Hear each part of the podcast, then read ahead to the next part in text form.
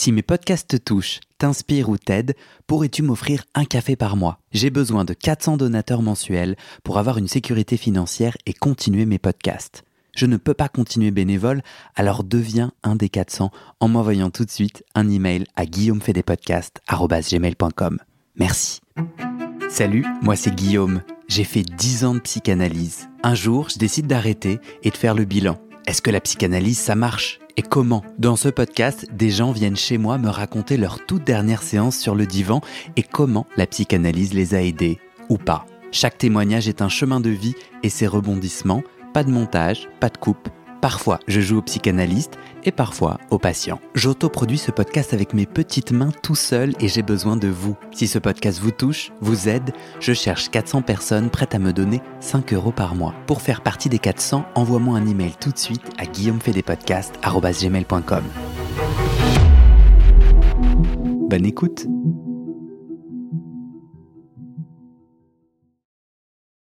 Bonjour et bienvenue pour ce nouvel épisode de ma dernière séance de psychanalyse. Vous connaissez l'expression croquer la vie à pleines dents Eh bien pour moi, la psychanalyste toulousaine que je reçois aujourd'hui, Monique Lauré, est l'incarnation parfaite de cette expression.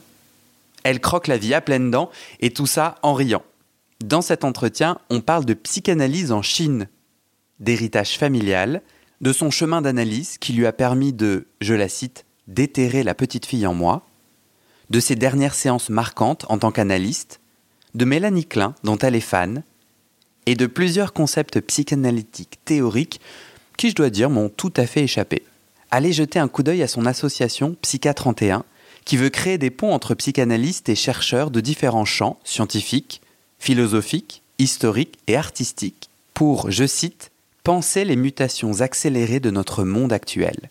Le lien est dans le descriptif de cet épisode.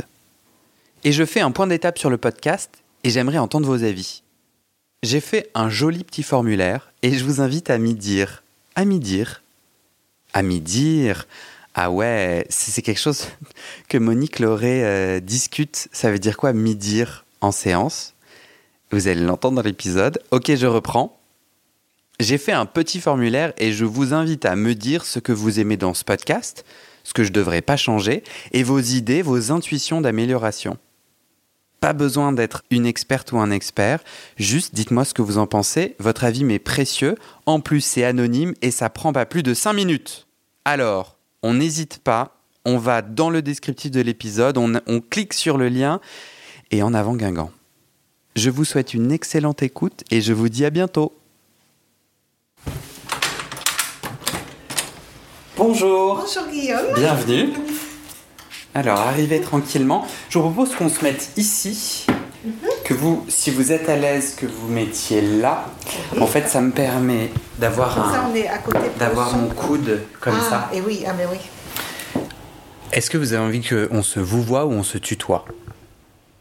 Ah, comme comment vous faites d'habitude ben, Vous avez choisi le vouvoiement, c'est très bien. Ah d'accord, voilà. Est-ce que vous pouvez vous présenter, s'il vous plaît? Alors, je suis Monique Lauré, je suis psychiatre et psychanalyste euh, installée à Toulouse depuis une trentaine d'années, 32 ans exactement, et je dirais que ben, mon histoire, mon parcours d'analyste est, ancien et très engagé. Euh, et puis j'ai vécu aussi euh, plusieurs rencontres qui m'ont ouvert des, aventures. Par exemple, euh, je, transmets en Chine depuis dix ans. Par exemple aussi... Vous transmettez en tant que professeur, vous allez en Chine transmettre la psychanalyse? Tout à fait, oui. Depuis ça, ça avait fait suite avec ma rencontre avec Gérard Pommier en 2009 à peu près, euh, qui avait créé la Fondation européenne de la psychanalyse, dans laquelle je suis aussi euh, membre. Et donc là, c'est des formations qu'on a fait en Europe et des échanges aussi avec des, des collègues euh, européens, des échanges très vivants. Et, et moi, de par mon histoire personnelle, ma fille était partie à 20 ans en Chine en 2005. Et donc je raconte ça à Gérard Pommier, qui avait déjà organisé un symposium franco-chinois en 2001. Et donc on était en 2008 ou 2009, il me dit Oh, ça serait une idée qu'on réorganise un symposium franco-chinois à Pékin dix ans après le premier. Et j'ai dit pourquoi pas? Donc je me suis hmm. embarquée dans l'aventure. Mais attendez, mais concrètement, euh, donc vous êtes avec des psychanalystes chinois, vous parlez en anglais et vous échangez sur la psychanalyse? Alors, ce, symposium, il m'a ouvert toutes les portes en Chine. Donc, en fait, c'était inviter euh, l'association parisienne à échanger avec les... c'était à l'hôpital numéro 6 de Pékin, avec les psychiatres et psychanalystes chinois. Ça a été trois jours de colloque euh, assez intense. Et après, moi, j'ai eu beaucoup d'invitations pour continuer à venir transmettre. C'est quoi là où les différences clés que vous voyez dans la psychanalyse telle qu'elle est vécue, telle qu'elle est euh, réalisée en France, et de la psychanalyse telle qu'elle est réalisée en Chine c'est un vaste, un vaste sujet. Je dirais que la psychanalyse en Chine, elle est assez jeune puisqu'il y avait eu un apport des, livres freudiens au début du XXe siècle, puis il y a eu un arrêt au moment de, des, guerres, euh, des, guerres, des révolutions, des guerres sino-japonaises et de la révolution culturelle. Il y a eu réouverture après euh. Les livres étaient, brûlés. Hein. Il y a eu réouverture de cette transmission dans les années 80 simplement.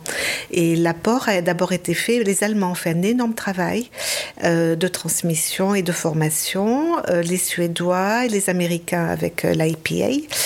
Et les Français, on n'y est que depuis les années 2000. Donc c'est une transmission assez neuve avec des psychanalystes. Alors il y a hum, des Chinois qui ont eu le courage de venir à Paris, euh, faire euh, comme Rhoda Tong, qui a été analysé par mon ami Michel Guibal et qui a ouvert le premier hum, centre universitaire euh, à Chengdu il y a, je dirais, une plus de 15 ans, là, 15 à 20 ans.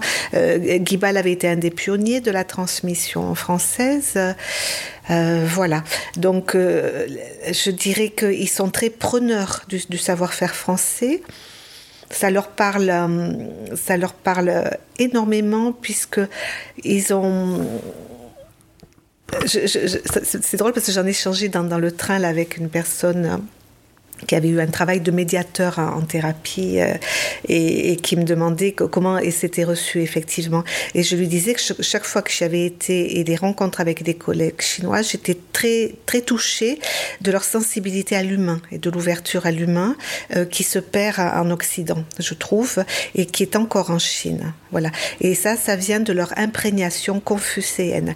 Alors ça, c'est le sens de, de tous mes travaux euh, de recherche puisque j'essaie de faire dialoguer pensée chinoise et psychanalyse euh, pour euh, trouver des passerelles et pour, euh, je dirais, essayer de penser les sorties d'impasse dans lesquelles nous mène la révolution techno-numérique et capitaliste.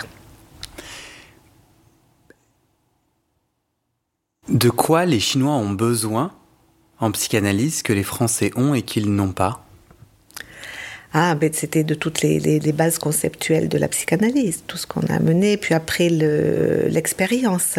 Euh, euh, par contre, moi j'ai été très touchée dans la transmission auprès des jeunes par leur désir d'apprendre, leur grande curiosité et leur euh, intense créativité qui est en application très rapidement.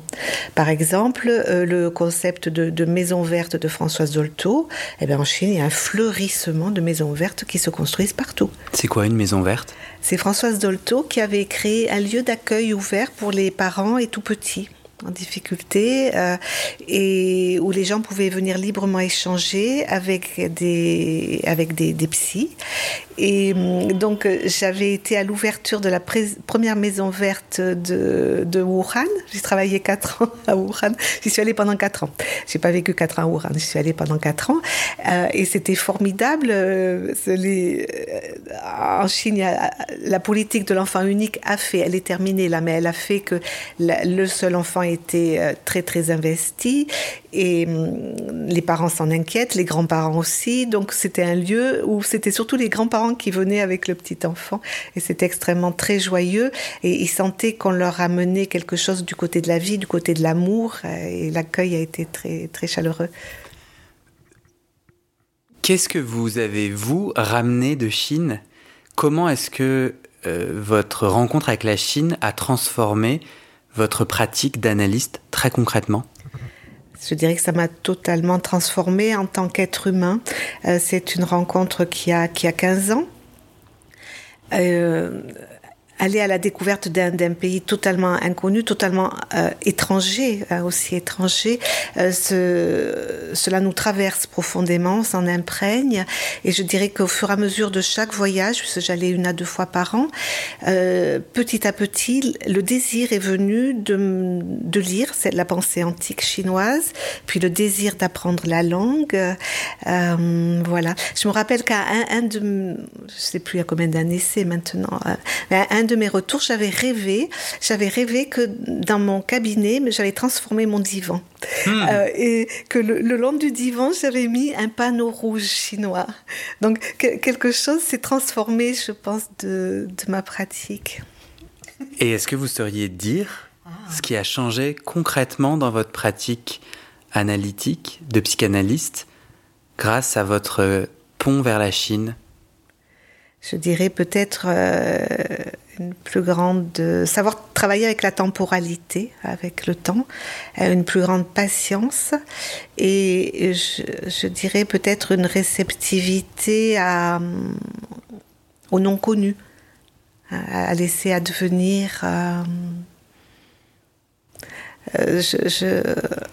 comment dire les, Asiatiques ont un rapport au temps qui est différent. Le, ça peut être plus lent. Par exemple, des amis peuvent se voir euh, trois ans, c'est pas un problème. Le temps n'est pas un problème. Voilà. Donc hmm. de faire avec le temps et d'introduire cette temporalité dans la cure, euh, ça peut laisser advenir des surprises. C'est-à-dire que peut-être, par exemple, j'ai pris certaines personnes que des confrères auraient trouvées inanalysables. Vous pouvez donner un exemple? Ah, un, jour, j'avais un patient tellement obsessionnel, je me suis dit, on va jamais y arriver. C'est quoi un, un, patient très obsessionnel? Tellement obsessionnel, c'est-à-dire il était dans un discours euh, excessivement rigide, opératoire, avec aucun accès vers l'intériorité, euh, aucun lien aucun lien, donc euh, un, discours extrêmement factuel qui en général nous ennuie beaucoup. Nous, c'est vous les analystes? Oui, oui, oui. oui euh, Donc en gros, c'était un, patient qui décrit par des faits très concrets sa vie, mais qui ne connecte pas avec les émotions, c'est ça? C'est ça. Ni avec les, émotions, ni avec le passé, ni avec la sensibilité, ni avec l'histoire. Au bout de combien de temps un patient est jugé inanalysable? Ah, moi, ça, m'est, rarement arrivé parce que je, je, laisse, finalement, je laisse ouvert. Voilà, il faut laisser de l'ouvert. Peut-être que l'Asie m'a aidé à, à faire avec l'ouvert davantage. Mhm. N'hésitez pas à boire. N'hésitez pas à boire et moi à prendre mes papiers. Vous voyez, dans, mon, dans, dans ma mise en place, euh, il faut que je revoie un peu parce que là, j'ai pas mes questions sous les yeux, je peux pas tenir le micro et les questions. Et bien entendu que mon téléphone s'éteint au moment où j'en ai besoin. Euh... Je peux ouvrir les questions si vous voulez. Du mien Non, vous les avez Non, c'est gentil, non, c'est très gentil. Euh, j'ai envie de comprendre si vous deviez me dire pourquoi vous êtes devenu psychanalyste en une phrase, vous me diriez quoi? Je vous dirais que je pense que je l'étais dès l'âge de 15 ans. Puisqu'à à 15 ans, j'étais tombée sur un livre de Freud et je me suis dit, ah, enfin j'entends parler vrai. Et ça m'a, d'une part, j'étais dans une famille très dysfonctionnelle. D'une part, je me suis dit qu'il fallait que je fasse une analyse. Ça veut dire quoi, très dysfonctionnel? Euh, les, les, parents étaient perdus. Donc euh, j'ai eu un père un peu comme Woody Allen, qui était mes, deux parents étaient veufs euh, avec des enfants. Et, mon père est originaire de l'île de la Réunion, ça peut être un lien aussi avec l'Asie. Et, et, ma mère était arrivée de France euh, sur un bateau en répondant à une petite annonce à l'époque du chasseur français. Euh, voilà, donc ils sont restés quelque temps à La Réunion. Ils ont eu un premier enfant qui est décédé trois semaines avant ma naissance, juste au moment où mon père avait décidé de venir vivre en métropole. Voilà, donc ils étaient perdus de par euh, ces deuils et de par cet exil, certainement pour mon père, je pense que c'est pas évident comme ça de changer totalement. voilà. Est-ce que c'est ça les nœuds que vous avez travaillé dans votre propre psychanalyse? Oui, la, question d'un frère mort, c'est quelque chose de très lourd euh, euh, pour un sujet, pour qu'il puisse accéder à son statut de sujet, c'est-à-dire à prendre sa place. Pour des personnes qui nous écoutent et qui ne comprennent pas ce que c'est la psychanalyse et qui se disent mais comment elle est parvenue à soigner sa place par rapport à ce frère mort avec la psychanalyse, avec bah, le fait concrètement d'aller s'allonger, de parler sur un divan régulièrement chaque semaine. Est-ce que vous sauriez expliquer comment sur ce nœud particulier de votre famille, vous avez assoupli, soigné, je ne sais pas quel mot vous souhaitez utiliser, et comment ça vous a aidé? Euh, je dirais que d'abord, il a fallu euh, déterrer la petite fille qui était en moi. Hein. Au début de l'analyse, j'avais des rêves euh, impressionnants, mais j'y suis sensible quand certains patients les ont aussi, il n'y a pas beaucoup. C'est-à-dire que la, personne est, pratiquement enterrée. Hein, voilà. vous rêviez de vous enterré Oui. Oui, oui. Les premiers rêves, c'était une main qui sortait de terre. Vous aviez quel âge alors quand vous avez commencé votre psychanalyse? J'ai commencé finalement pas à 15 ans, mais à 28 ans. Donc vous commencez votre psychanalyse et vos premiers rêves, ce sont vous, vous êtes enterré, votre main sort. Voilà. Vous en avez fait quoi? Mais j'ai pas compris que c'était ça là sur le coup. Ça, je l'ai compris des, années plus tard. Mais euh, tous ces rêves, euh, ce sont où je, rêvais que j'étais dans, un univers gelé, de tout ce qui avait été gelé émotionnellement en moi. Euh, ben, le, travail, une fois que le que l'inconscient s'ouvre, après une rencontre avec un analyste où le, le patient sent que il peut ouvrir son inconscient, je pense. Il y a quelque chose là qui se passe de très important dans ce moment de rencontre, transfert contre transfert. Les, rêves s'ouvrent. Euh, souvent, il y a des fois, chez des patients, il peut y avoir un rêve programme au début, c'est-à-dire de, presque de mise en place du, projet thérapeutique, comme, comme, disait Freud. Vous auriez un, exemple d'un rêve programme? Et avant, est-ce que je peux vous demander d'enlever votre très joli bracelet, mais qui fait clink-clink? Ça me dérange pas. Non, non, non, non. Il faut, il faut que je réfléchisse à un programme là, mais ça, j'ai pas préparé. une chose à la fois. Ah oui, oui. Il, faudra il, faut me laisser un peu de temps où je dirais. Ah, non, ah, ça, me fait juste, juste penser à une patiente où c'était presque. Elle se voyait euh, crier et le son ne sortait pas. Et c'était une jeune fille euh, qui était à un état limite, ce qu'on appelle, qui était en grande souffrance, que j'ai suivie dix ans. Et, et la première séance, elle me, raconte, là c'est un très court rêve programme, mais j'en ai d'autres dans, dans ma bibliothèque de rêves, je dirais. Euh, elle me dit, ça crie dedans. Et, et, je lui dis, je vous entends. Et elle s'est effondrée euh, en pleurs d'être entendue. Voilà. En quoi c'était un rêve programme? Oui, non, celui-ci, c'était de, pouvoir de pouvoir arriver à exprimer sa souffrance. Et j'ai l'impression que votre proposition de rêve programme, c'est au début de la cure, un patient qui propose en cure, enfin sur le divan, un rêve qui est annonciateur de ce que, de comment va se passer la cure. Non, j'ai mal compris? Oui, je, réfléchis, j'essaie de trouver rapidement un autre rêve programme.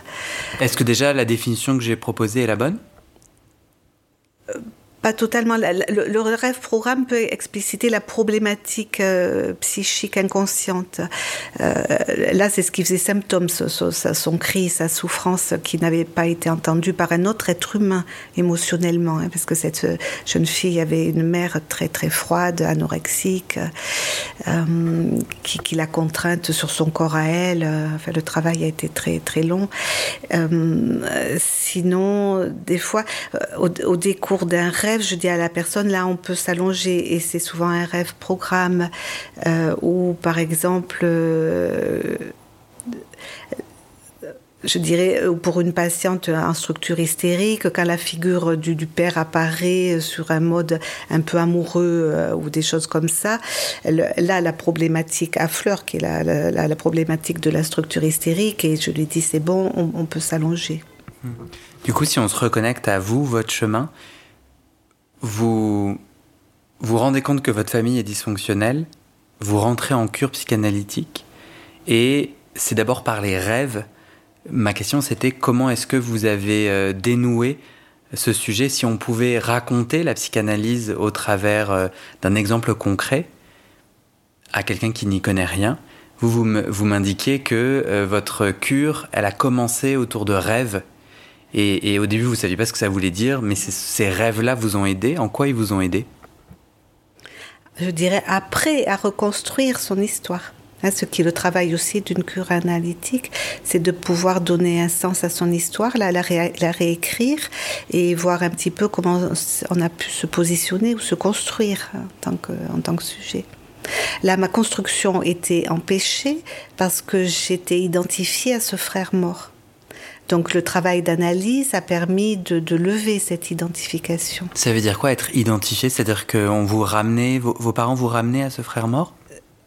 C'est moi qui avais construit imaginairement euh, ce grand frère. J'avais gardé tous les éléments, les petits objets, euh, son, sa, gourmette.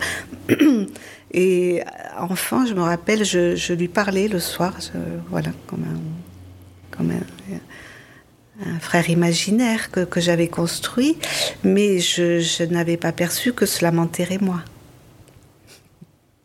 Et concrètement, oui c'est quoi C'est le, c'est le psychanalyste qui vous a aidé, qui vous a guidé à comprendre ses rêves et à recréer le liant de votre histoire? Euh, J'étais en analyse avec un lacanien à Toulouse qui avait formé pas mal de lacaniens. Et il a été peu interprétatif. Et c'est moi qui ai reconstruit après ce qui s'était passé. Hum. Hum. Mais dans, dans, une cure analytique se, déroulent ces problématiques identificatoires, se déroule aussi toute la part fantasmatique. Hein, toute la part du, fantasme imaginaire. Donc euh, là où j'en étais aussi euh, psychiquement, le, le, n'était pas complètement euh, dépassé. Donc, Attendez, vous allez trop vite pour moi. C'est quoi, c'est quoi cette histoire de fantasme? Si vous deviez l'expliquer à ma, à ma nièce de 9 ans c'est-à-dire l'être humain, il construit un fantasme euh, pour, euh, pour aménager, je dirais, le réel dans lequel il arrive, le, monde dans lequel il arrive. Je dirais peut-être que dans mon histoire, le, le, Lacan disait qu'il y a un fantasme fondamental que l'on crée sur cette fenêtre du, réel. Dans, mon histoire, ce fantasme, ce fantasme fondamental était cette identification à ce frère mort. Et après se déroulent tous les fantasmes. Euh, c'est des scénarios imaginaires euh, construits pour euh, mettre en place le désir infantile. Et Freud en avait déplié toute une série qui se déroule dans le développement psychique d'un être humain qui est le, fantasme. Il y avait le fantasme. Pour vous, par exemple, est-ce qu'il y en a un que vous seriez à l'aise de, de décrypter pour nous? Ah, ben, il y a eu le, fantasme de séduction, parce que j'avais, comme euh, beaucoup de jeunes femmes, une structure hystérique, c'est-à-dire le, fantasme d'être amoureuse du père. Mais euh, pour, dans le devenir femme, c'est important de, renoncer au père pour pouvoir euh, construire avec un autre homme. C'est quoi Ça fait trois fois que vous, vous employez le terme structure hystérique. Est-ce que vous sauriez donner une définition à nouveau à ma, à ma nièce? Et avant que vous, vous est-ce que je peux vous le prendre? Ça vous dérange pas que je le touche? Euh, Parce qu'en fait, vous êtes en train de jouer avec. je suis très joueuse, mais. Alors, les structures psychiques, c'est des modes d'organisation du psychisme. il y a des structures névrotiques et il y a des structures psychotiques. Dans les structures névrotiques, il y a la structure euh, hystérique, la névrose obsessionnelle dont, j'ai parlé, il y a les névroses d'angoisse. Euh, Et alors concrètement, une structure hystérique, ça donnait quoi sur votre vie à vous? Ben, ça m'a permis de sortir d'un de, d'un fantasme oedipien, c'est-à-dire d'aller séduire, euh, euh, comme séduire le père, d'aller séduire, par exemple, j'avais des histoires d'amour où l'homme n'était pas libre. Voilà, c'est ce que répètent souvent les, les, jeunes femmes. Donc ça libère de, de ce désir infantile. Vous avez été en analyse pendant combien de temps? Et au bout de combien de temps vous vous vous êtes euh, vous, êtes dit ça y est, je suis prête? C'est terminé. C'est un long cheminement là, de travail d'analyse. J'ai fait une dizaine d'années et j'ai à la fin de ma cure, j'ai commencé à prendre en charge des patients. Voilà, puis après, j'ai senti ben, que je pouvais voguer de mes ailes. Alors, attendez, avant, euh, est-ce que vous vous souvenez quand vous vous êtes dit, ça y est, j'ai fait mon chemin personnel et intime? Et est-ce que vous savez, par exemple, euh, me raconter votre dernière séance? Non, ça c'est trop vieux, je ne m'en rappelle pas, je m'en rappelle pas suffisamment. Je, me rappelle que, alors je, ne vais pas dire que, parce que souvent les patients disent oui, ça n'a plus trop de sens, j'avance plus et tout, mais ça souvent ce sont des moments de résistance dans l'analyse, hein. quand on veut pas aller y voir, euh, quand ça dérange d'aller y voir un petit peu plus loin. Euh, je, je pense euh, que ça commence à se penser, en fin de travail d'analyse, les personnes commencent à, penser à la fin d'analyse. Mais vous, mais vous répondez plus en votre nom.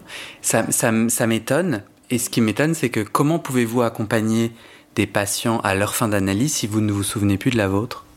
Si, je me rappelle que je commençais à me dire euh, ben, que je pensais à l'après-analyse, que je pensais que j'en avais plus besoin. Et puis que mon travail prenait, et puis je commençais à aller à Paris, et après j'ai été en supervision.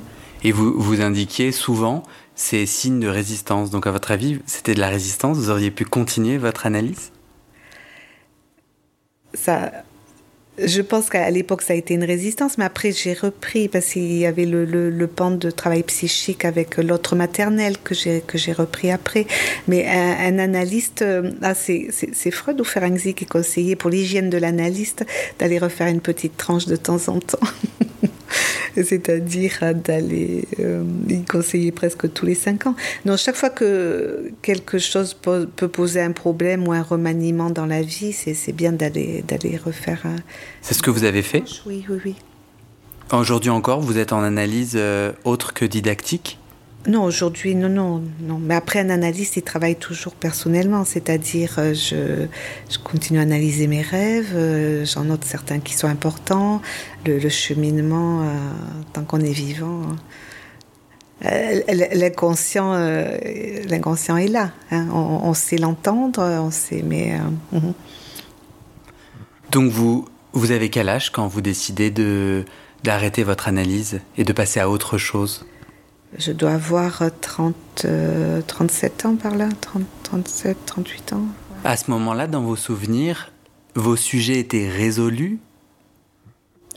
J'étais suffisamment résolue pour me donner une grande énergie de, de travail, je dirais, de créativité euh, et, d'amour aussi. Mhm.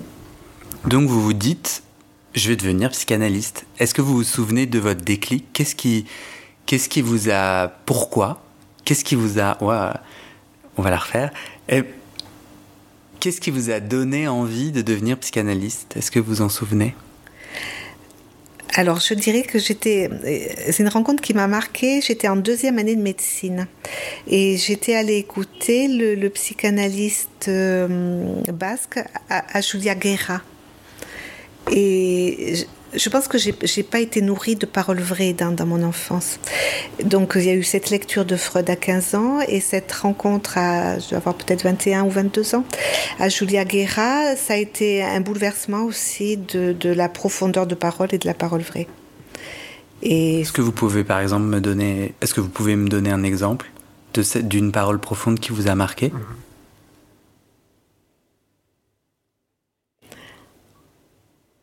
Non, je ne me rappelle plus. Mais, ah, ou quelque chose qui raccorde aux, émotions. C'était quoi la thématique de son propos qui vous a touché? Me rappelle plus. je crois qu'il parlait des, de certaines, du, lien avec les enfants. Voilà. Et en tout cas, c'est lui qui vous donne envie de devenir psychanalyste? Il imprime quelque chose. Après, donc, je démarrais médecine. Après, j'ai fait mes années de médecine. Après, je fais mon analyse. Euh, et puis, la médecine, ça ne me satisfaisait plus parce que justement ça, ça manquait de, de, sens. Euh, et au fur et à mesure de mon analyse, je me suis dit, c'est pour moi, c'est ma, ma voix, elle est là. C'est pendant votre psychanalyse, parce que là, ce que je comprends, c'est même, vous vous dites à 15 ans, je voulais devenir psychanalyste. Vous, avez vraiment formulé cette idée à 15 ans? J'ai été très fortement intéressée par l'homme en général à 15 ans. J'avais beaucoup de lectures. Euh, euh, j'étais j'étais assez solitaire. Hein. Voilà, donc j'étais assez en recherche. Et euh, c'est un intérêt qui n'a jamais cessé depuis. Oui. Vous avez vous analysez des personnes depuis combien de temps? Depuis plus de 20 ans, 25 ans, oui. Vous avez fait le compte de, du nombre de vos patients? Non, je compte jamais. Qu'est-ce qui aujourd'hui, 20 ans plus tard, continue à vous passionner dans votre métier? Mais c'est le, le, vivant, je dirais, et c'est le, ce qui mobilise le désir. Parce que par exemple, il peut y avoir, je peux travailler une journée de 12 heures, être épuisé, et puis le dernier patient, quelque chose de vivant va se passer, qui nous donne de l'énergie à lui et à, et à moi. Et, et là, je me dis, waouh! Toute la fatigue s'en va et je me dis, c'est, il est vraiment beau ce métier. Vous êtes un vampire, quoi. Ah, euh, non, ah, parce, qu'il y a des fois où on a des moments de fatigue aussi dans le métier, où on est fatigué, on est moins disponible, euh, on se dit pourquoi je fais tout ça, il y a plein de choses à faire, et puis après, c'est des moments qui revitalisent tellement. Hein, non, non, je faisais une petite, une petite blague. Est-ce que, donc on a fait un, on a échangé avant cet entretien, est-ce que vous avez en tête une dernière séance particulière dans ces 20 années que vous pourriez nous raconter? Alors, il y avait, il y a deux choses. Il y avait la vignette d'un patient et puis le livre que j'ai écrit pour les jeunes. Euh, la vignette euh, du patient. Alors, euh, moi, moi dans, dans, mon parcours d'analyste, j'ai transmis la pensée, je suis lacanienne, mais j'ai transmis la pensée de Mélanie Klein pendant cinq ans à l'hôpital à Toulouse. Et j'ai fait un ouvrage avec le chef de service qui me recevait, intitulé Mélanie Klein, une pensée vivante et d'avoir appréhendé la, pensée de cette femme, ça m'a beaucoup apporté, beaucoup ouvert sur la question de l'archaïque, de, de, ce qui s'imprime chez l'être humain avant l'accès au langage, et, et sensibiliser au travail euh, de l'archaïque dans la cure analytique, c'est-à-dire d'y aller le plus en profondeur. Voilà. Non, là, je ne comprends pas. Est-ce que vous pouvez m'expliquer, comme si c'est moi, ma nièce de 9 ans, euh, quelle est la pensée, si vous deviez synthétiser la pensée de Mélanie Klein? En quelques phrases et concrètement comment vous avez nourri la psychanalyse de ça? Ah, sur Mélanie Klein, il y, a beaucoup de choses. Elle a beaucoup travaillé sur. sur vous parlez de l'archaïque oui, justement. Ben, L'archaïque, euh, le, fantasme de, l'enfant, c'est le contenant, le corps de la mère, le, ce contenant du corps de la mère qui peut contenir plein d'objets et qui peut contenir aussi le pénis du père. Euh, et dans, dans cet ensemble d'objets, euh, ça, peut, ça peut créer chez l'enfant de l'envie, des rivalités, le désir de prendre, d'arracher, de mordre ce corps de la mère. Il est là, l'archaïque. C'est toutes les, premières pulsions archaïques. Et ça me fait associer, je travaillais sur la question du, complexe euh, fraternel euh, chez les structures euh, de, jeunes hommes délinquants et sur la question du, du lien aux frères voilà. Et la question du lien aux frères, elle peut recouvrir, aller très loin dans l'archaïque aussi, c'est-à-dire où, les deux étaient pratiquement objets partiels dans le corps de la mère. Ok. Donc, j'ai pas tout compris, mais si euh, j'essaye, grâce à ces écrits et à ces ponts, à ces règles du jeu, en fait, euh, vous avez créé une grille de lecture pour comprendre comment les jeunes enfants. Euh, C'est-à-dire une fois qu'on a compris, c'est comme en psychanalyse, après on l'entend. Euh, avec euh, donc dans, ce qu'il y a du petit enfant chez l'être humain, euh, j'en ai échangé avec Bernard Gols, il me disait ça persiste toute la vie. Le, le, tout, c'est d'entendre, voilà ce, ce, qui vient de là. Donc vous, vos recherches vous permettent de mieux entendre chez le patient quelque chose, et donc, comme vous êtes lacanienne, vous dites pas grand-chose, ça sert à quoi? Je dis à mi dire. Ah comme disait Lacan. Euh, je, vous taquine volontairement, mais c'est vrai. C'est vrai que les lacaniens sont connus pour peu interpréter, vous l'avez vous-même dit. Du coup, à quoi bon un savoir que vous ne transmettez pas aux patients? Ah, Alors, comme moi je suis lacanoclénienne, j'interprète peut-être un peu plus, ou je scande, euh, façon de dire à mi-dire, c'est d'arrêter sur un élément de façon à éveiller la, que le patient en prenne conscience, ou à mi-chemin sur un rêve. Non, je, peut-être, je suis peut-être plus interprétative qu'un lacanien pur et dur. Ça veut dire quoi scander? Scander, c'est l'arrêt d'une séance ou l'arrêt d'une phrase sur un mot particulier ou sur un élément d'un rêve. Est-ce que du coup, est-ce que vous avez une dernière séance d'un patient sur ces 20 dernières années vous avez été psychanalyste que vous pourriez nous raconter? Une dernière séance marquante pour vous ou pour la personne? Voilà. Donc j'en viens à ce patient puisque c'était un, jeune homme qui avait déjà démarré une tranche d'analyse à Paris, puis après qui était arrivé à Toulouse, euh, qui avait de graves crises d'angoisse, qui changeait de métier, qui était euh, je ne sais pas s'il faut dire le métier après parce que les gens se reconnaissent et qui aimait aussi faire de la musique, voilà. Et, il, y a, il avait un, lien fantasmatique à un frère aîné euh, qui lui avait transmis la, musique, mais il y aurait eu aussi une scène de séduction où le frère aîné avait été un peu séducteur avec son petit frère, euh, plus ou moins d'attouchement, et qui avait enfermé ce jeune homme dans un fantasme de séduction euh, avec ce frère. Et et je dirais, euh, il, est, venu travailler, il a eu un petit temps d'arrêt, puis il est revenu tellement les, crises d'angoisse. Donc ce, monsieur-là, il est venu avec la demande euh, des crises d'angoisse, c'est-à-dire qu'il vient en analyse, il s'allonge sur le divan parce qu'il a des crises d'angoisse, son objectif c'est d'arrêter ça. Il n'a pas lui-même mis en mots ce rapport au frère? Non, alors c'était après sa première tranche d'analyse, c'était son analyste parisien qui lui avait donné mon nom à Toulouse, voilà, et il revenait pour libérer son angoisse. Donc tout ce travail fantasmatique euh, autour du frère, euh, on l'a travaillé dans la cure, voilà. Et, j'en reviens à Mélanie pour dire que moi les fins d'analyse, je, les prépare parce que c'est une séparation, une fin d'analyse qui crée aussi un travail de deuil et qui peut ne pas être confortable pour la personne. Donc, euh, ce patient, il, il, avait dépassé ce fantasme, il avait réussi à construire un couple, il allait avoir un deuxième enfant. Et hum, il commençait à penser à sa fin d'analyse, voilà. Donc je lui ai dit si vous voulez, on peut on peut prévoir une date, par exemple Noël. On, avait mis trois mois, voilà. Et dans ces trois mois, eh bien, on pu euh, revenir à la conscience des éléments archaïques très anciens de son lien à sa mère euh, que peut-être on aurait laissé comme ça. Par exemple, vous savez. Il y avait un lien oedipien d'amour envers la mère qui faisait aussi effraction. Donc tout ce lien incestueux avec le frère était sous-tendu par un lien incestueux premier avec la mère. Voilà.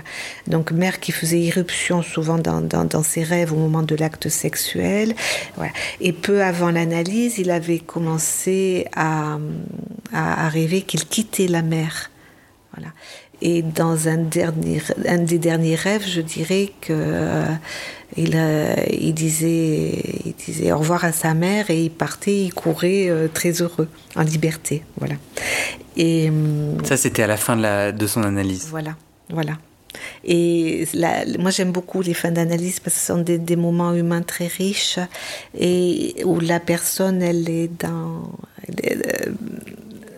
dans la gratitude. Voilà, c'est aussi Mélanie Klein qui disait qu'une fois qu'on a dépassé tout, ce parcours, on peut être dans la gratitude, c'est-à-dire de, pouvoir exprimer euh, avec amour le, ce, ce, qui a, ce qui a été fait. Et hum, ça me fait associer aussi avec la fin d'analyse du jeune homme que j'ai décrit dans mon livre, Je veux être un homme bien qui est un jeune espagnol qui était arrivé. Euh, alors ça faisait quelques années que je pensais écrire quelque chose pour aider les jeunes, comme j'avais été moi-même une jeune en souffrance, et je m'étais dit heureusement que j'ai eu les livres, voilà. Et, et donc ça peut aider. Et, et ce jeune, donc j'avais ça derrière la tête, mais ça, ça, ça, prenait pas forme. Et donc un jour arrive un jeune espagnol et qui s'assoit en face de moi et il me, je lui demande pourquoi il vient me voir et il me dit parce que je veux devenir un homme bien, je veux être un homme bien. Là je regarde, je lui dis, ah, j'ai le titre de mon livre. Et Vous lui avez dit ça? Non, je, je l'ai pensé fortement. voilà. Donc, mais. Quel a été le travail avec avec ce monsieur-là? Parce que ce deuxième exemple, il n'y a pas de souffrance. Il y a une envie de construire quelque chose. On dit souvent qu'on va en psychanalyse parce qu'il y a une souffrance, non? Il était en dépression, ce jeune, parce qu'il il avait, il venait de Paris, il avait tenté des études d'optique, il s'y retrouvait pas du tout. Il voulait changer de voie, venir à Toulouse. Ses parents étaient à Toulouse, mais il savait pas trop dans, dans quoi s'orienter. Voilà. Et, et de son travail d'analyse, je dirais, lui a permis de, ben, de sortir de sa dépression, de, de pouvoir se réinscrire dans sa filiation euh, puisqu'il a pris conscience qu'il avait deux grands-pères. Euh, je vois que vous avez une très jolie malle là, qui est renvoyée au passé. Il avait deux grands-pères, euh, un résistant et l'autre réfugié espagnol. Et donc il a pu retisser l'histoire de, ses, de ses prédécesseurs et pouvoir s'y réinscrire. Concrètement, comment vous avez aidé ce jeune homme à sortir de la dépression? Quand on fait un travail d'analyse, on, commence euh, à, se construire. Souvent, euh, nous en termes, on dit à se subjectiver, c'est-à-dire qu'une subjectivité est née. Souvent, il y a des rêves euh, où la personne prend visage. J'associe très vite à la première jeune fille qui était très en souffrance.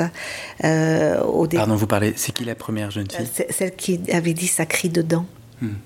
Euh, au début, elle, se faisait des dessins où son corps était tout le temps putréfié ou qui était sans tête, euh, voilà.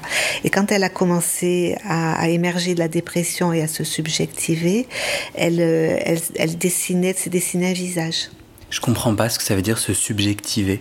C'est-à-dire. Moi, je comprends que la dépression, c'est quotidiennement, matin, midi, soir, se sentir avalé, écrasé par la vie, par la déprime, par la tristesse.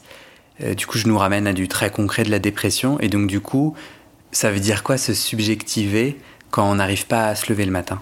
Mais dans cet océan de tristesse, je dirais qu'on est comme une flaque. Et se subjectiver, c'est commencer à prendre forme. Hein, voilà, à prendre forme dans son intériorité. Vous pouvez donner un exemple avec ce jeune homme? Juan, euh, il, a, il avait aussi fait des, des rêves où il commençait à se représenter. Ils sont très importants, les rêves, où, où c'est comme l'enfant, quand l'enfant dessine un corps ou se dessine. C'est très important, c'est la représentation de, de, de soi. Euh, et il a commencé, plus la personne vient parler, euh, elle prend elle fait un pas de côté par rapport à, cette flaque dépressive, je dirais. Euh, et elle commence à, investir d'autres choses, elle commence à investir son intériorité, et donc elle commence à s'habiter. Euh, et, et, plus la personne va s'habiter, moins elle va être écrasée. Vous avez un exemple? Est-ce qu'il vous a parlé musique? Est-ce que euh, le, le, patient précédent s'était remis à la musique et Juan, il s'est inscrit dans un autre cursus. Il a décidé de devenir instituteur et s'est inscrit pour passer les concours. Et une fois le concours passé, il a décidé de créer un journal, euh, voilà, qu'il a appelé Destination. Voilà. La, en fait, toute l'énergie psychique, elle, est, elle est engluée par la dépression, elle est, elle est bouffée. Voilà. Et, plus on, émerge de cet englument, de cette flaque, plus on récupère de l'énergie qui peut servir à la créativité et à autre chose. Elle était comment cette dernière séance avec Juan? Elle était très émouvante. Euh, il, euh, il, était aussi arrivé avec un rêve où il visitait un appartement de plus en plus grand et avec des pièces très lumineuses qu'il découvrait. Voilà. Et je lui ai demandé ce qu'il pouvait associer à ça. Il m'a dit, comment on, il avait déjà eu plusieurs rêves d'intérieur. Il m'a dit, mais c'est moi? J'ai dit oui. Et puis je lui ai dit oui, puis vous allez même continuer à découvrir des parties de vous encore non explorées. Votre château intérieur. c'est très beau. Et il est, il est parti et sur un échange de regards de, bienveillance. Je dirais pour le... En fait, on accompagne un autre être humain sur le, sur le chemin de la vie à, à ce qu'il ne décroche pas de, de, de, la vie, qu'il ne cesse pas aller vers la mort ou la destruction, et puis après qu'il puisse suivre son chemin. Du coup, cette euh, fin d'analyse avec Juan, c'est lui qui a dit voilà, j'aimerais arrêter. Mhm. Oui, il a senti qu'il pouvait euh, poursuivre son chemin tout seul.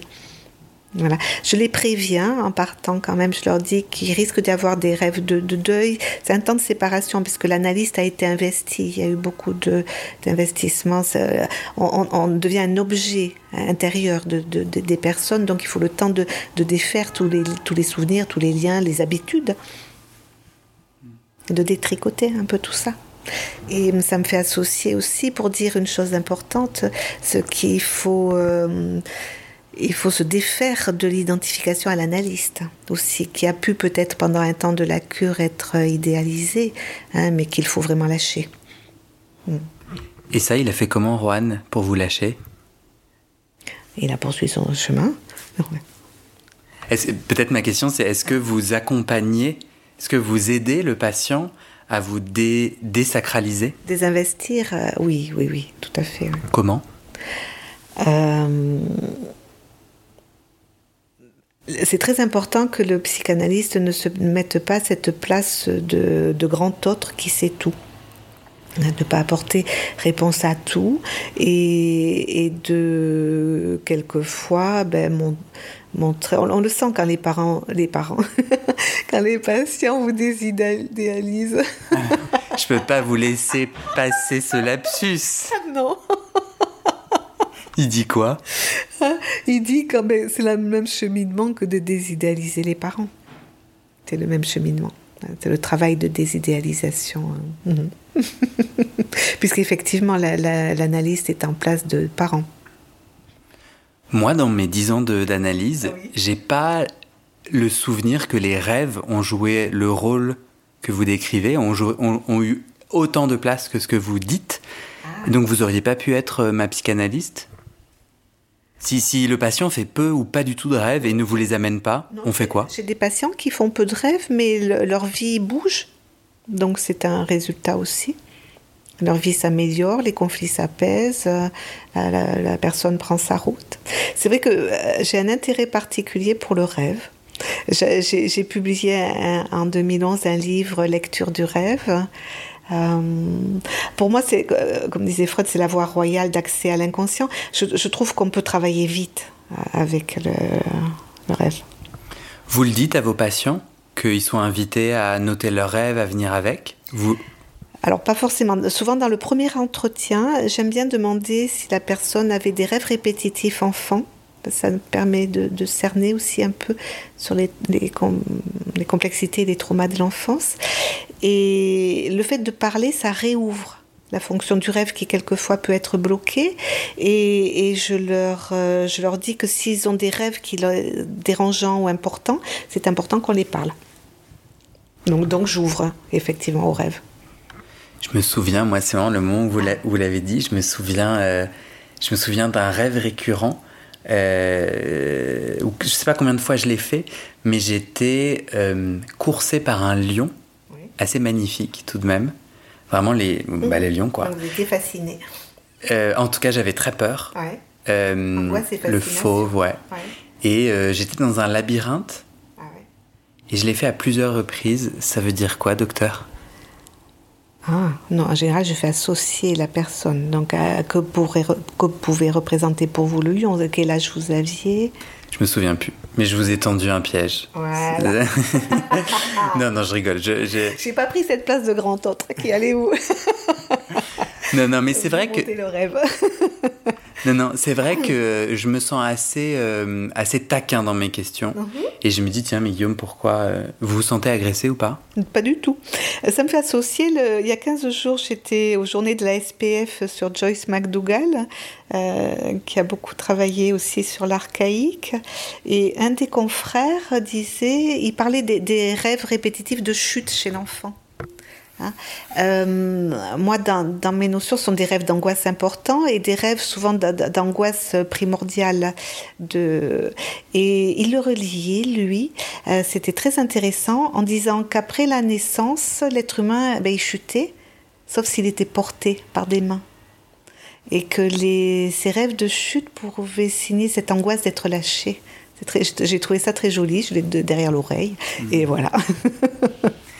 Est-ce que vous avez des conseils pour les analysants, analysantes qui nous écoutent, qui se posent la question d'arrêter, qui se souviennent qu'au début de cet échange, vous avez dit euh, parfois vouloir arrêter, c'est résister? Comment on fait la différence? Comment on peut savoir qu'il est temps de s'arrêter là? Mais là, c'est important euh, déjà de le parler, de le parler, à l'analyste. Sinon, c'est quelque chose qu'on va garder un peu en contentieux, je dirais, et que ça peut alimenter un transfert négatif. Euh, C'est quoi un transfert négatif? C'est-à-dire que le patient va projeter un peu de haine sur l'analyste, le, travail va pas bien se faire, euh, il va pas accepter quand il y a des interprétations. Euh, ça arrive, hein, c'est un temps, un temps qui est à, dépasser et à parler des deux côtés. Euh, c'est Mélanie qui a aussi disait qu'il fallait l'interpréter, le transfert négatif. Et donc, je le conseille de le parler. J'ai eu un patient la semaine dernière qui m'en a parlé. Et, et là, c'est à l'analyste de dire, je lui ai dit, je pense que c'est un tout petit peu tôt parce que vous commencez à peine à réouvrir euh, euh, tout le passé infantile. Euh, voilà. Mais je pense qu'il y a encore du travail. Donc, c'est à l'analyste de dire éventuellement ce qu'il pense. Après, la personne, elle est évidemment totalement libre. Et alors, j'en ai parlé à mon analyste et il m'a dit non. Qu'est-ce que j'en fais de ce non? Ah, c'est un peu brut ça. Oui, brutal. Moi, je- je- j'explique, il faut mettre des mots. Je pense qu'il faut mettre des mots. Euh, J'avais entendu là que vous m'aviez dit qu'il y avait une personne où l'analyste lui avait répondu que c'était la fin par texto. Alors, vous faites référence à l'épisode 11 du podcast, ouais. Oui. Vous l'avez écouté? Euh, non, j'ai écouté un autre, oui. mhm. Mais euh, le, la, la- la cure, c'est une cure de parole. hein. donc le texto, c'est un message euh, comme ça écrit. Les choses, elles doivent se parler en face à face. J'ai une dernière question. Vous avez mentionné, il y a quelques jours, quand on a échangé brièvement au téléphone, oui. la place et le rôle de la peinture dans votre vie. Est-ce que. Donc, je comprends que vous peignez. Oui, j'ai peint, j'ai fait de la sculpture. Voilà. Et hum, je pense qu'avec l'histoire que j'ai eue, heureusement que j'ai eu accès à la sublimation. Euh, Est-ce que vous pouvez m'expliquer Est-ce que vous faites un lien entre votre art et votre chemin de psychanalyse? C'est la, la capacité de, sublimer, ça permet de dériver toutes les pulsions euh, et, d'ouvrir à autre chose. Pour les enfants qui n'ont pas qui n'ont pas d'issue, euh, ou le labyrinthe, là c'était une impasse hein, quand même, mais bon, euh, pouvoir sublimer, ça, ouvre. hein. donc euh, des personnes en très grande souffrance, j'essaie de les amener jusqu'à une ouverture vers une po- possible sublimation. Et là, la personne, elle peut, elle peut s'en tirer. Enfant, dès l'âge de 5 ans, moi, je voulais, j'avais une passion pour la danse, je voulais danser. Et, j'avais une mère qui était premier prix du conservatoire de piano et qui m'a obligée à faire trois ans de conservatoire de piano. Et alors que je voulais danser. Entre, surtout, en plus, j'étais toute petite, je ne comprenais rien, j'étais avec des adultes. Et j'ai commencé à danser qu'à l'âge de 10 ans. Voilà. Et donc ça a été une première passion artistique. Après, bon, après, mes parents ne m'ont pas laissé danser. Donc après, je me suis dit, je fais médecine, c'est ce qui me parle le plus, parce que c'est proche de l'humain, puis après on verra. Et puis après, voilà, donc j'ai pris de... Mais après, j'ai dû danser de manière importante jusqu'à l'âge de 35 ans. Et après, je me suis mise à la peinture. J'avais besoin d'expression, de, créativité. Et après, à la sculpture. Et après, à l'écriture. Et hum, la sculpture, je vais y revenir. La peinture, j'aimais beaucoup. C'était comme un temps, euh, j'ai fait de la peinture abstraite à l'huile et puis au pastel. Et, je dirais que c'est comme un temps musical dans les couches très sensibles aux couleurs, dans, la composition des couleurs. Ça venait comme une musique. Est-ce qu'il y a quelque chose d'important? On arrive à la fin de notre échange. Est-ce qu'il y a quelque chose d'important que vous aimeriez transmettre que vous n'avez pas pu dire? Ah. Sur la question de la fin de la psychanalyse et de la dernière séance.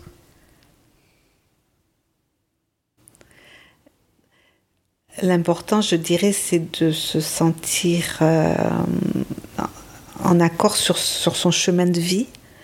Et l'important, c'est pour moi, c'est vraiment c'est le vivant, c'est pouvoir euh, récupérer son. Alors ça, c'est ma balade chinoise, son souffle, hein, en accord avec son souffle qui fait symptôme là aujourd'hui, d'autant plus depuis la crise de Covid et un souffle créateur. Mhm. Vous avez l'impression d'être dans votre souffle créateur, vous? Oui. C'est ce qui permet à l'être humain de, se réaliser. J'écoutais hier, j'aime bien le soir quand je rentre chez moi, j'habite un peu en dehors de Toulouse, j'écoute l'heure bleue souvent. il y a de très bonnes euh, interviews. Et c'était une femme artiste qui disait que c'était un très long chemin d'accéder à soi, hein, mais que c'était un, chemin qui en, qui en valait la peine. Est-ce que vous pouvez me dire un peu plus, est-ce que vous pouvez m'en dire un peu plus sur qui est Mélanie Klein? Est-ce que vous pouvez me... Eh, pardon, je vais refaire ma question. Est-ce que vous pouvez m'en dire un peu plus? Attendez, il y a un problème. Est-ce que vous pouvez m'en dire un peu plus sur Mélanie Klein?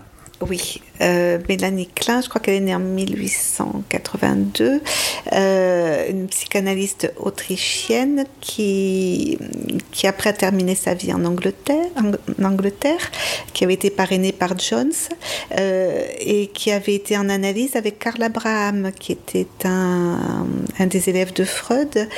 Et c'est Karl Abraham qui avait fait toutes ces classifications de stades et d'objets partiels. Et, mais, malheureusement, Karl Abraham est mort assez jeune.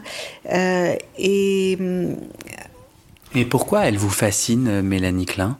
Qu'est-ce que, Comment vous l'avez... Non, mais c'est pas ma question. Pourquoi elle vous, pourquoi elle vous fascine, Mélanie Klein? Ben, c'est une femme qui s'est construite avec beaucoup de deuil aussi dans sa famille, peut-être. Peut-être c'est une identification. Euh, et c'est sa, sa, puissance de créativité, oui, qui me fascine, euh, théorique, mais euh, qu'elle a déployée dans la théorie. Ouais. Elles sont rares, les femmes en psychanalyse, quand même. Est-ce que vous trouvez qu'aujourd'hui, en 2021, le milieu de la psychanalyse dans lequel vous évoluez est assez misogyne? Ça l'a été dans, certains moments associatifs, je dirais. Mais en femme, il y a eu Joyce McDougall aussi, qui est une grande psychanalyste d'un des derniers mouvements euh, psychanalytiques euh, euh, français, je dirais occidentaux. Est-ce que vous trouvez que les, je vous coupe, est-ce que vous trouvez que les psychanalystes sur le divan ont déconstruit leur patriarcat? Oui, j'espère. Oui, ben c'est fait pour, sinon il y, y a des soucis. Donc aujourd'hui, vous trouvez plutôt que le milieu de la psychanalyse dans lequel vous, évoluez n'est pas misogyne Non, dans l'association dans laquelle je suis, je me sens très bien, les, valeurs éthiques sont proches.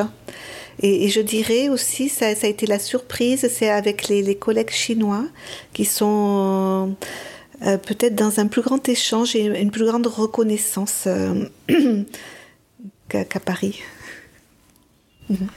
À votre avis, c'est quoi À votre avis, quels sont les grands enjeux pour la psychanalyse dans les 20 années à venir? Est-ce qu'elle doit se moderniser? Qu'est-ce que la psychanalyse Est-ce que la psychanalyse doit faire une mue pour rester un outil d'émancipation? Oui, la psychanalyse doit entendre tous les nouveaux symptômes effectivement, pas se fermer.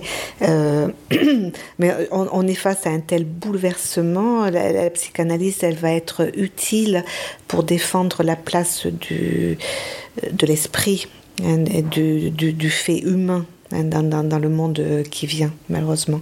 Hein, voilà. Beaucoup de psychanalystes que j'ai contactés euh, étaient très opposés à ce projet de podcast au fait euh, de demander à un analyste euh, ou une analyste de se, de se raconter et de raconter, chose que vous avez fait euh, aujourd'hui avec moi. Qu'est-ce que vous comprenez Pourquoi cette levée de bouclier?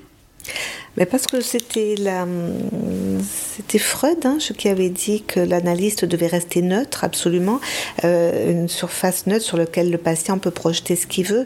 C'est vrai que quand il euh, c'est une démarche que j'ai faite dans, l'introduction de mon livre Je veux être un homme bien, où j'ai parlé un peu de mon histoire pour, euh, pour dire que ben, qu'on était comme les autres, hein, avec une histoire. Euh, souvent, beaucoup d'analystes ont eu des histoires très difficiles. On ne devient pas analyste par hasard. voilà, pour que les gens puissent s'y retrouver un petit peu. Donc, pour vous, cette idée que l'analyse doit être une page blanche pour que la patiente puisse se projeter, c'est pas, pas judicieux. Si, dans le, dans, le cadre de, de, la séance, euh, la neutralité est absolue. Ah, rien, on va pas commencer à raconter notre vie. Hein. Non, c'est pas l'analyse. C'était Ferenczi qui avait euh, parlé de l'analyse interchangeable. Non, ça, j'y crois pas du tout. il faut la neutralité. Euh. Qu'est-ce que vous répondez à vos collègues psychanalystes qui pensent que votre témoignage est, une idiotie? Moi, je reçois des, des, réponses à mes invitations. On me dit c'est n'importe quoi, un psychanalyste n'a pas à, se raconter ou à raconter tout court. Est-ce une transgression? C'est une transgression de raconter, mais on, le sait raconter dans les grandes lignes, euh, dans les grandes lignes d'un parcours de vie mhm. ou, de, ou de biographie. Mhm. Vous avez l'impression de transgresser là? Non. Non, non, je fais jamais un témoignage. Un témoignage d'un parcours de vie, parcours d'analyste. Mhm. Merci. Merci à vous, Guillaume. Vous avez des questions pour moi? Donc, oui, votre, euh, cette malle m'intrigue. Alors, alors vous, en, hein? Vous en parliez tout à l'heure. Donc, c'est une malle qui a appartenu à mon arrière-grand-mère, qui voyageait entre la France et la Chine. Ah, c'est pas vrai Si. Euh, si, si. Et si vous vous levez avec moi, vous allez voir euh, les tampons des hôtels dans lesquels, donc c'était en bateau, euh, c'est ses parents. Euh, son père était militaire, basé en Chine. Attendez, j'enlève mes céramiques. Pékin. Et ouais, Pékin. Moscou, Berlin, Paris. Waouh. Et c'est une malle à chapeau. Ben oui, elles étaient coquettes. Mélanie Klein portait des chapeaux aussi. Moi, d'habitude, j'en ai un, mais là, je l'ai oublié à mon cabinet. Mais sinon, quand il fait froid, je mets un chapeau. C'est magnifique. C'était une malle de voyage. J'ai senti de suite, ça c'était le voyage. vous, êtes, vous avez été appelé. Je l'aime beaucoup. Mais oui. Il faut que vous alliez en Chine. Voilà, la première fois, j'ai été très amie avec Michel Guibal pendant 8 ans. En déjeuner, chaque fois que je venais à Paris en déjeuner, il me disait on va pas en Chine par hasard. Cherche pourquoi. Pourquoi? Pourquoi vous êtes allé en Chine et pas ailleurs? Le voyage, vous auriez pu aller en Argentine? C'est ma fille, c'est ma fille qui a 20 ans est partie, mais ça c'est l'inconscient. Ma fille, euh, moi, elle, a fait Hippocagne, Hippocagne. J'étais très branchée François Chen, donc j'ai amené tout ça.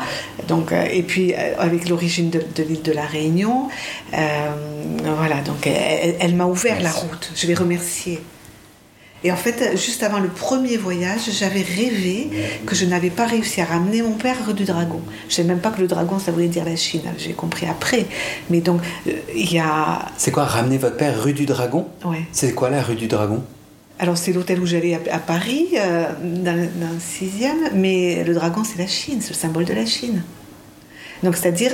Euh, c'est génial en fait, tous vos rêves incluent Des réponses, des guides, euh, Ah des oui, messagers. Quand, quand on travaille comme ça en profondeur sur soi, oui. Et, euh, et je me suis dit, mon père est mort sans savoir. Moi, j'ai une chance inouïe. Mon père est mort sans savoir que peut-être il y avait un lien avec la Chine. Voilà. Et j'ai trouvé que c'était une chance inouïe dans, dans ma vie. Bah ouais. Voilà. Et, et après, euh, après j'ai eu deux cadeaux de vie après la mort. de- Euh, J'ai eu, il n'y a pas longtemps, là, moi j'ai 62 ans. À 60 ans, j'ai eu la, 300 ans de généalogie paternelle. Voilà. Et, et, et C'est quoi ça? Qui vous avez fait ce cadeau-là? Alors, de- depuis, ah oui, euh, j'aurais pu en parler, mais bon, De- depuis enfant, je me demandais pourquoi un des ancêtres était parti en bateau au XVIIe siècle, à l'île de la Réunion. Voilà, donc j'avais pas ma réponse. Mon père meurt en 2006, ma fille part en 2005. Mon père meurt, j'amène ma fille en Chine en 2000, à, à- à- à la Réunion en 2007, et on tombe par hasard sur une rue Jacques Lauré. Je prends photo, je dis qui c'est celui-là, puis je garde la photo. 2007. Voilà. Et donc il y a deux ans, euh, j'invite une amie l'été. Elle avait un ami à elle qui avait été guide touristique partout, qui adorait l'histoire. Elle m'a dit si tu veux, je te fais des recherches. Donc je lui ai donné ça. Il m'a trouvé des pays les 300 ans. On descend des, des primo-habitants de l'île de la Réunion. Et, et j'aurais peut-être du sang chinois du côté de ma grand-mère paternelle. J'ai trouvé plein de trucs après à chaque voyage en Chine. pour ça, vous cherchez ou ça me donne des frissons. Donc en fait, la Chine, c'est vos origines. Oui, c'est mon deuxième pays. Je, je me sens chez moi quand je suis là-bas. Et le premier voyage, j'avais passé trois nuits blanches en me disant Ah, comment on va faire pour communiquer? Euh, Communiquer avec euh, vos collègues chinois? Avec, euh, C'était sans collègues, c'était toutes les deux. 2005, avril 2005, toutes les deux. Comment on va faire pour communiquer Avec votre fille. Euh, pour manger, pour euh, se déplacer, et il parlait pas anglais. Et donc, départ, j'arrive là-bas, explosée de fatigue. On s'assoit dans un resto à Pékin, et je me dis, oh, tout ce stress. Pour ça, ça m'était totalement familier. À la, à la réunion où j'étais habituée à aller, il y avait beaucoup de Chinois. Voilà. C'est marrant. C'est super. Ah non, je vais vous offrir mon livre. Je raconte un peu là de, de la biographie. Bah, c'est gentil, merci. Mais le- une vie, c'est riche, c'est magnifique. Et, et d'avoir des, des cadeaux comme ça, de savoir d'où on vient. Parce que Lacan, il disait le, le désir d'un être humain s'inscrit sur trois générations. Là, avec cet ancêtre, c'est dix générations. Hmm. Après, il y a des éléments de mon histoire qui sont recoupés, mais bon, que vous verrez dans le livre. Bah, c'est gentil, merci. voilà. Alors, je regarde si c'est bien le bon, parce qu'après, je- comme j'en discutais avec le chauffeur de taxi, il a voulu un livre. Ah, mais- super. Merci. Merci. Merci beaucoup. À très bientôt. À prochaine. Merci. Bonne soirée. Au revoir. Au revoir.